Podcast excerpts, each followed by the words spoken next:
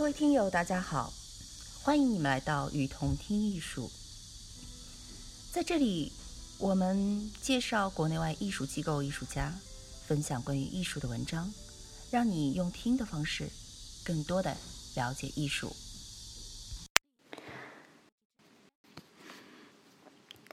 艺术如何摆脱资本的束缚？最后的胜利者。虽然不排除有些靠运气的成分，但更多是靠跑术的实力、毅力和注意力来完成全部的赛程。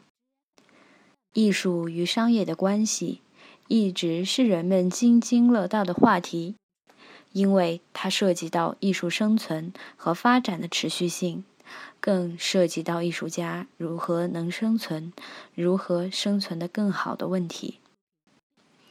因此，如何摆正艺术与商业的关系，成为了让艺术工作者最为头疼的事。当然，有的艺术家处理起这个问题来，显得得心应手，并获益颇丰，既取得了商业上的成功，也助力了其艺术达到了巅峰。但现实情况是。更多的人为此终生纠结，却无法处理好这两者的关系。按一般经验来看，从事艺术工作，大多数人是从业余走向职业化的。在其业余阶段，大多数人都有工作，基本生存是没有问题的，只有物质生活水准高低之分。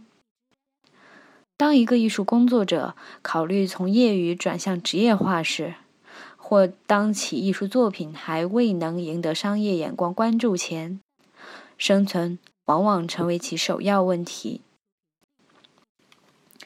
如何处理好这个问题，也成为了艺术工作者的棘手问题。对此，中外艺术者、艺术工作者各出奇招。很多年前，当北京圆明园成为艺术工作者聚集地，初时并不太引人注目。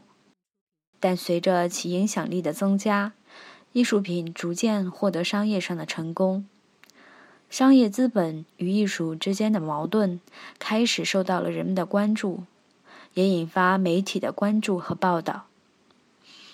从北京的七九八，再到后来的宋庄。这些艺术家聚散地的变迁，其实是艺术与商业资本博弈的过程。人们从媒体的报道知道了一个一个近乎神话的故事。有意思的是，那些艺术家聚集地逐渐成为了地标，艺术家商业上的成功也引发了商业资本的聚集，引发了地价的暴涨。最后成为赶走大批未成功艺术艺术家的关键因素。随之而来暴涨的地价、大规模的商业开发、租金的暴涨，大批穷困的艺术家不得不面对租金上涨的后果，不得不再去寻找租金更便宜的地方继续艺术创作。有天，我与朋友去深圳梧桐山下的大望村闲逛。据说此地这几年逐渐成为了艺术家的聚集地了，因为前些年随着深圳大芬村的名气越来越大，随之引发的租金上涨的问题，也让原先那些聚集在此地的艺术家不得不另寻租金更便宜的地方聚集，于是大望村成为了首选。其实这样的问题不单中国的艺术家要面对，新西兰艺术家的情况也一样。我刚去新西兰，就和朋友游览激流岛。去那里的原因是去参观故城的旧居。上岛一看，风光无限，那里成为了艺术家的聚集地。随着经济发展和人口增长，那里的地价飞涨，迫使艺术家不得不考虑如何将艺术品更好的商业化。新西兰有许多艺术家聚集地，比如南岛的但尼丁，还有距离我家不到一个小时路程的 Raglan 小城镇等。许多艺术家聚集在这些地方，安静地从事自己的艺术创作，定期举办艺术活动，成为此地的一个标签。总的来说，虽然他们也不得不要去处理艺术和商业的关系，但似乎显得没那么急迫和焦虑，至少步调要慢一些。艺术家们还能有闲暇和精力来前期艺术创作。他们有这样的心情和耐心去搞搞创作，我想与他们有更强的生存本领有关。新西兰人的生存能力还是比较强的，由于人口少，人工比较昂贵，所以会自己动手做很多事。个体的动手能力都比较强，这样使他们不止靠出售艺术艺术品来生活。另外，居民的素质普遍比较高。对待艺术抱有欣赏和宽容之心。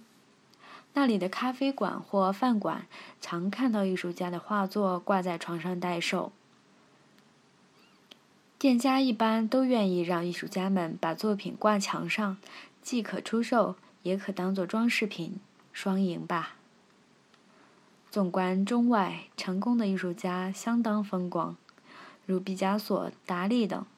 他们把艺术和商业的关系处理得如此出色，在生前就尽情享受过成功带给他们的荣耀，但也有很糟糕的，比如梵高等，死后作品价值才逐渐得到商业资本的垂青。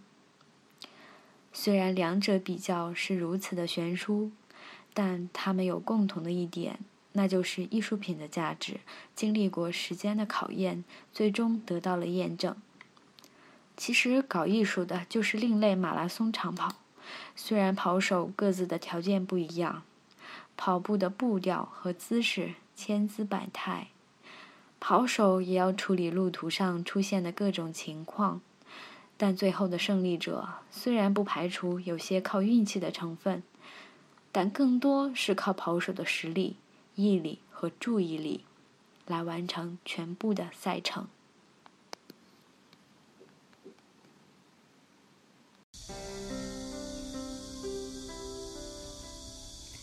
感谢您的收听，欢迎大家多提宝贵意见，并且来我们“与同听艺术”同名的微信和微博留言哦。